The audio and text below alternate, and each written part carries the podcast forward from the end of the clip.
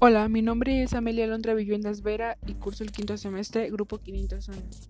En este caso hablaré sobre los terremotos. Y bien, el suelo que pisamos reposa sobre enormes placas rocosas, llamadas placas tectónicas. Estas placas flotan sobre el magma, un material supercaliente que está en un estado líquido viscoso por sus elevadísimas temperaturas.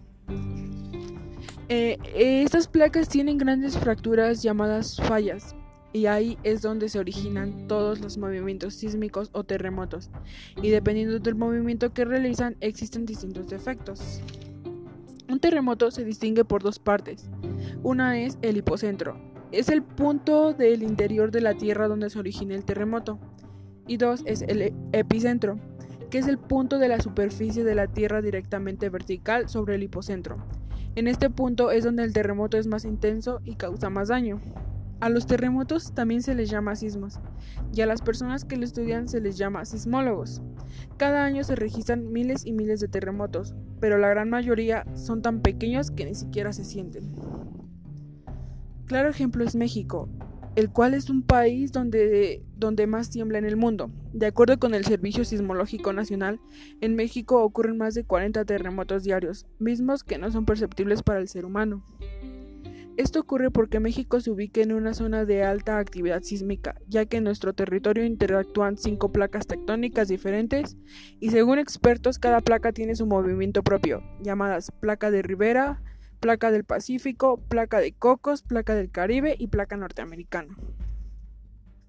Por ejemplo, en el norte esas placas se desplazan 3 centímetros cada año y en el sur la cantidad aumenta hasta los 7 centímetros. Otra razón por la que en el territorio mexicano es afectado constantemente por sismos es porque forma parte del Anillo de Fuego del Pacífico, una área ubicada en el océano y donde se encuentra la mayor parte de los movimientos sísmicos y volcánicos de todo el mundo.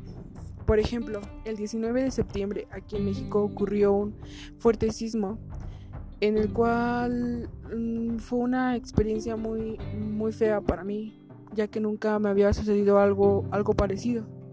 Creo que debido a lo que pude ver, este, no, no tomé las medidas necesarias, ya que no conservé la calma y, y me alteré.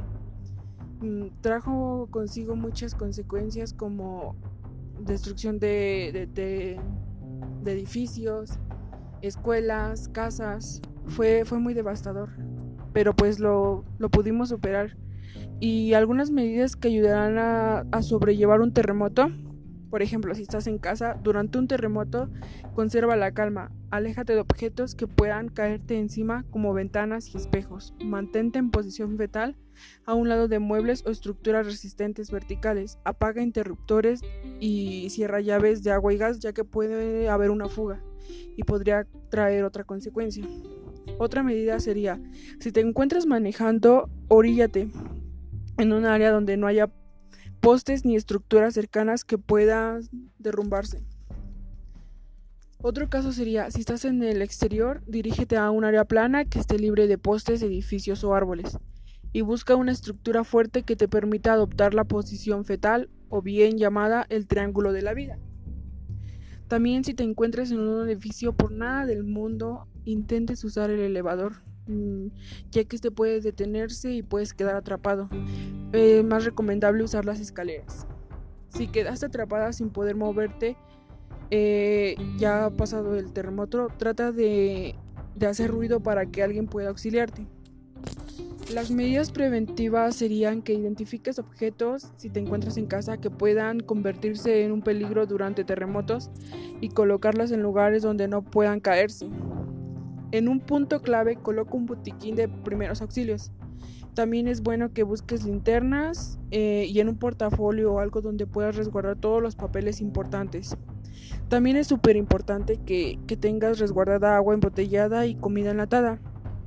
Asimismo también este anota todos los contactos de emergencia, ya sean de tus familiares o, para estar comunicados.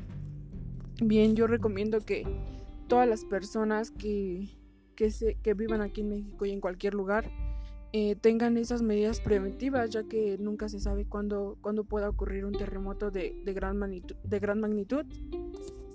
es muy importante conocer esto y conocer por qué suceden los sismos. Eh, también es importante saber que, que, hay que estar, sobre todo que hay que estar este, prevenidos y siempre guardar la calma. Muchas gracias.